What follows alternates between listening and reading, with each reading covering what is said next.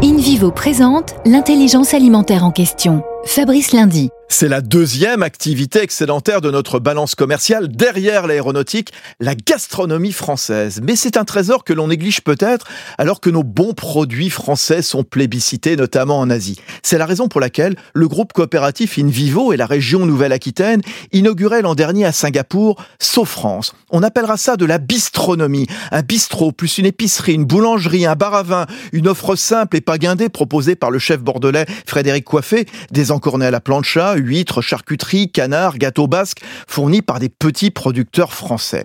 À Singapour, la quasi-totalité des produits alimentaires sont importés et la France en est le deuxième fournisseur européen. D'autres ouvertures de France sont programmées. Prochaine escale, le Japon.